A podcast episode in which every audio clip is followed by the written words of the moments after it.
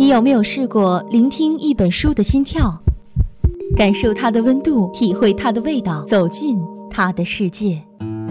相思湖广播电台每周一下午十八点二十五，爱读书，闭上眼睛，与文字一起呼吸。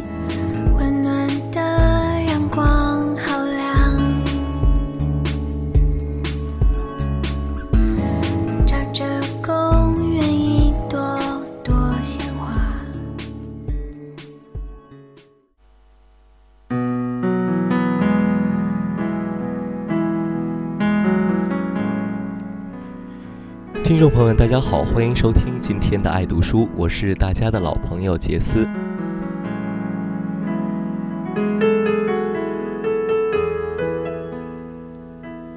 大家都知道啊，每一本好书的背后都有一位妙笔生花的作者。那么今天的爱读书，杰斯带大家走进一位作者，他叫余华。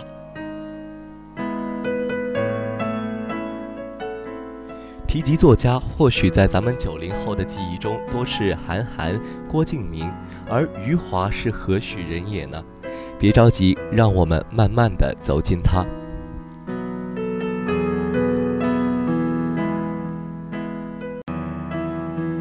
余华，一九六零年四月三日生于浙江杭州，祖籍山东高唐，后来随当医生的父亲华自治、母亲余佩文。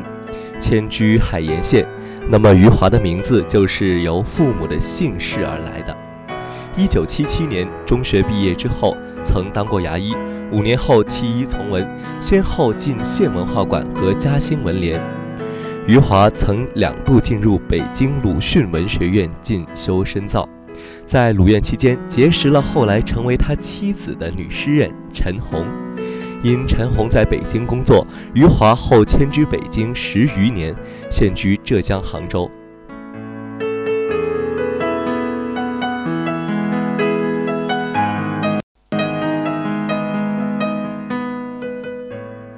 一九八三年，余华开始创作，同年进入浙江省海盐县文化馆。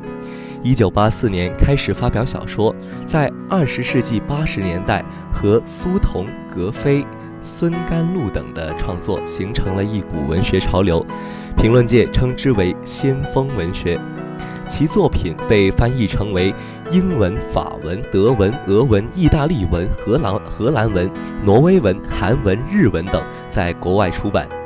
长篇小说《活着》和《许三观卖血记》同时入选百位批评家和文学编辑评选的九十年代最具有影响力的十部作品。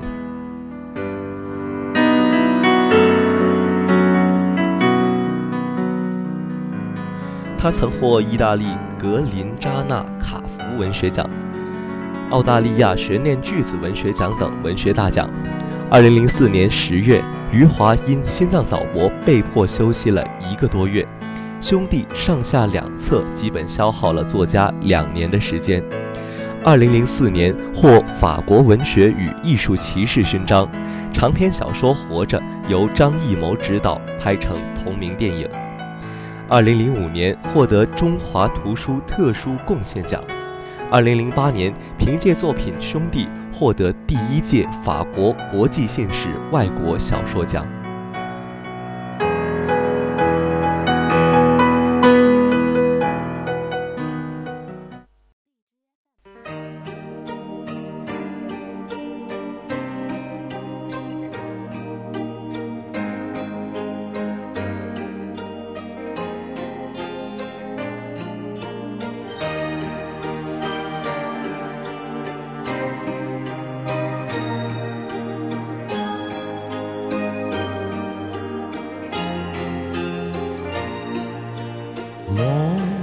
着海一片，满怀倦，无泪也无言，望着天一片，只感到情怀乱，我的心又似小木船。远景不见，但然向着前，谁在命里主宰我每天挣扎？人海里面，心中感叹，似水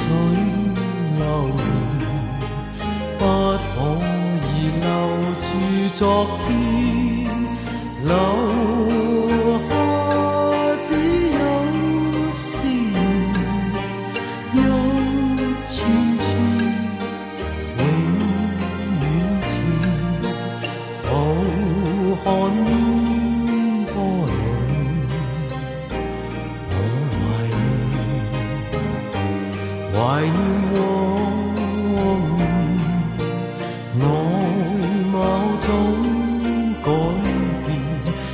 處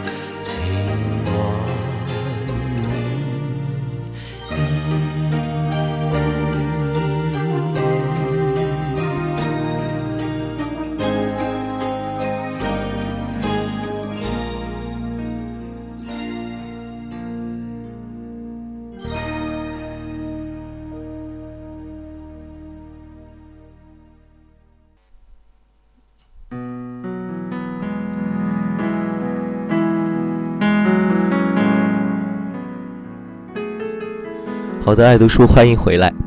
余华并不是一名多产的作家，他的作品以精致见长，作品以纯净细密的叙述打破日常的语言秩序，组织着一个自足的话语系统，并且以此为基点，构建起一个又一个奇异、怪诞、隐秘和残忍的独立于外部世界和真实的文本世界，现实了文本的真实。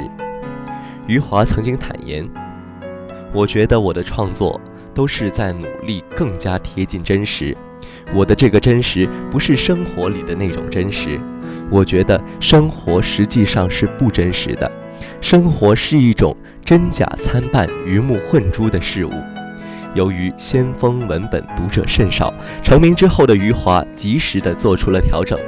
自在细雨中呼喊开始，他的作品不再晦涩难懂，而是在现实的叙述中注入适度的现代意识，以简洁的笔触和饱满的情感，尽可能的获得读者最广泛的共鸣。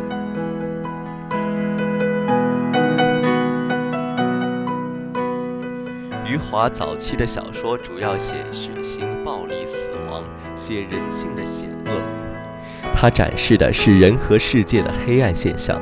他小说是生活是非常态、非理性的，小说里的人物与情节都置于非常态、非理性的现实生活之中。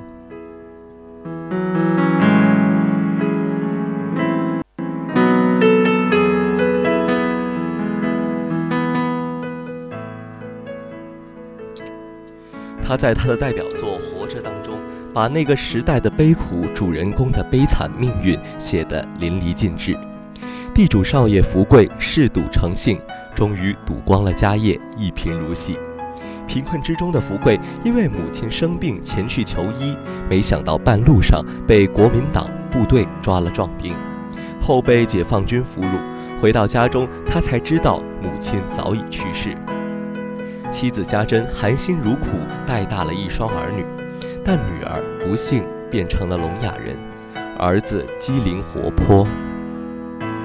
然而，真正的悲剧从此才渐次上演，生命里难得的温情将被一次次的死亡撕扯得粉碎，只剩下老了的福贵伴随着一头老牛在阳光下回忆。这本书讲述了人如何去承受巨大的苦难，讲述了绝望的不存在，讲述了人是为了活着本身而活着，而不是为了活着之外的任何事物而活。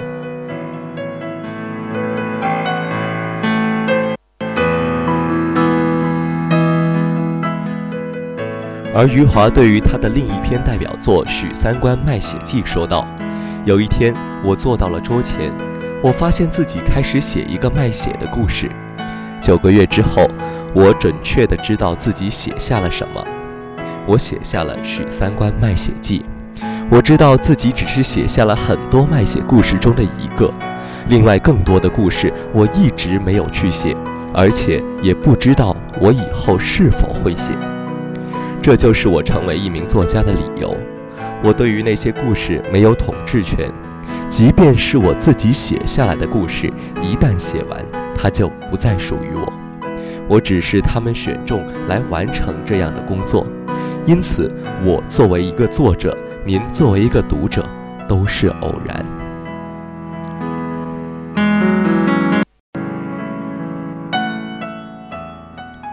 还有一篇影响力很大的《兄弟》，这是两个时代相遇之后出生的小说。前一个是文革中的故事，那是一个精神狂热、本能压抑和命运惨烈的时代，相当于欧洲的中世纪。后一个是现在的故事，那是一个伦理颠覆、浮躁纵欲的和众生万象的时代，更甚于今天的欧洲。一个西方人活四百年才能经历这两个天壤之别的时代，一个中国人只需要活四十年就经历了四百四百年间的动荡万变，浓缩在了四十年之中，这是弥足珍贵的经历。连接着这两个时代的纽带，就是这两兄弟。他们生活在他们的生活在裂变中裂变，他们的悲喜在爆发中爆发，他们的命运和这两个时代一样的天翻地覆，最终他们必须恩怨交集的自食其果。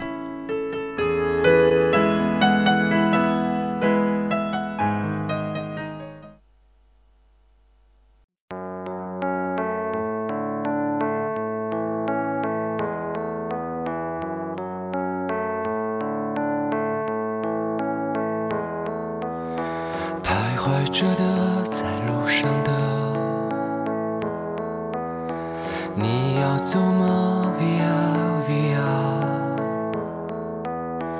易碎的，骄傲着，那也曾是我的模样，沸腾着的，不安着的，你要去哪？via via，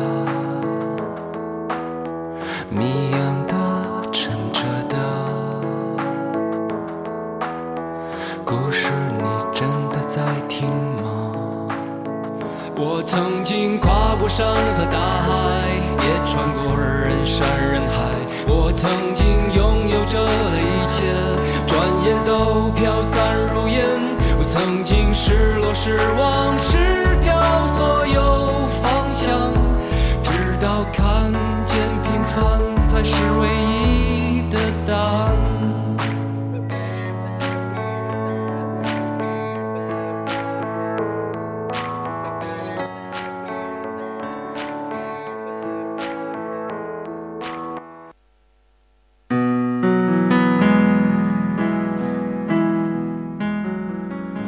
有人曾说过，一个国家、一个民族，能有一两个能用自己的文字把它写出来的人是很幸运的。能把有形的东西变成无形的东西，那真是太伟大了。我觉得余华就是这么一个伟大的作家。文学也需要天赋，这句话用在余华的身上再合适不过了。众所周知。文学创作是一个很复杂、严谨和痛苦的过程。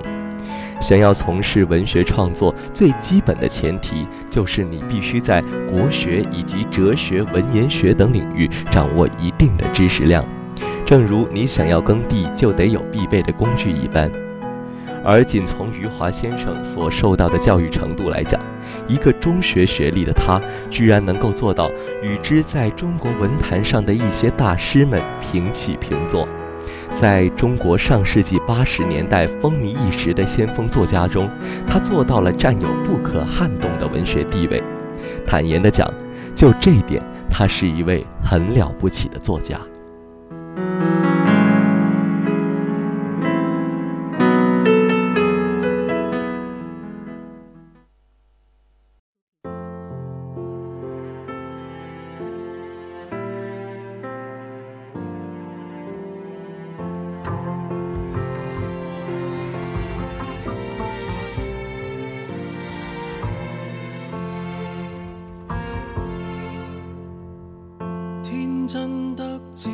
好了，今天的爱读书到这里也就全部结束了。您还可以在荔枝 FM 上搜索相思湖广播电台，或者搜索相思湖广播电台微信公众号“湖畔之声”收听到我们的节目。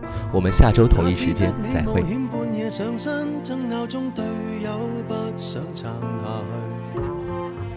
那时其实尝尽真正自由，但又感到没趣。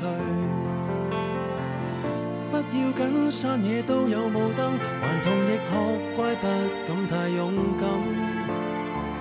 世上有多少个缤纷乐园任你行？从何时你也学会不要离群？从何时发觉没有同伴不行？从何时惋惜蝴蝶困于那桃源，飞多远有谁会对它操心？曾迷途才怕追不上满赶路人，无人理睬如何求生？还同大了没那么笨，可以聚脚于康庄旅途，然后同沐浴温泉，为何在雨伞外独行？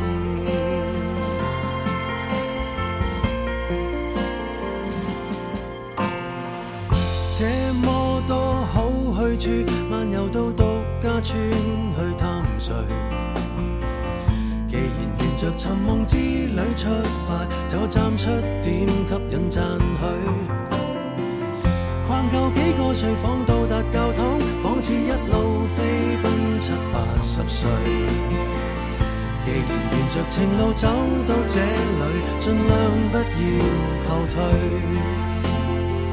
亲爱的，闯遍所有路灯，还是令大家开心要紧。抱住两厅双套，天空海阔，任你行。从何时你也学会不要离群？从何时发觉没有同伴不行？从何时惋惜蝴蝶困于那桃源？飞多远有谁会对它操心？曾迷途才怕追不上满街赶路人，无人理睬如何求生？还同大了没那么笨，可以聚脚于康庄旅途，然后同沐浴温泉，为何在雨伞外独行？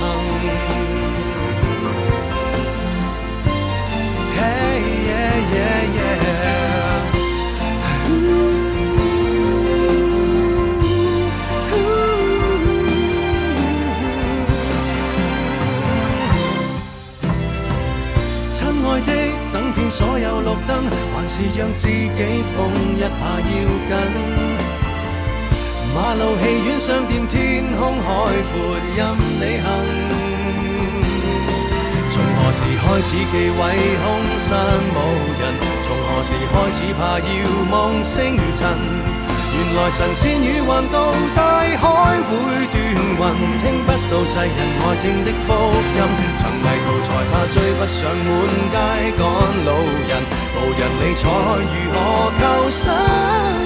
還同大了没那麼笨，可以聚腳於康莊旅途，然後同沐浴溫泉，為何在赤地上獨行？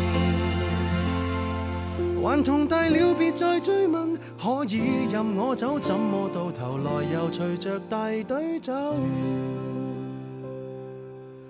人群是那么像羊群。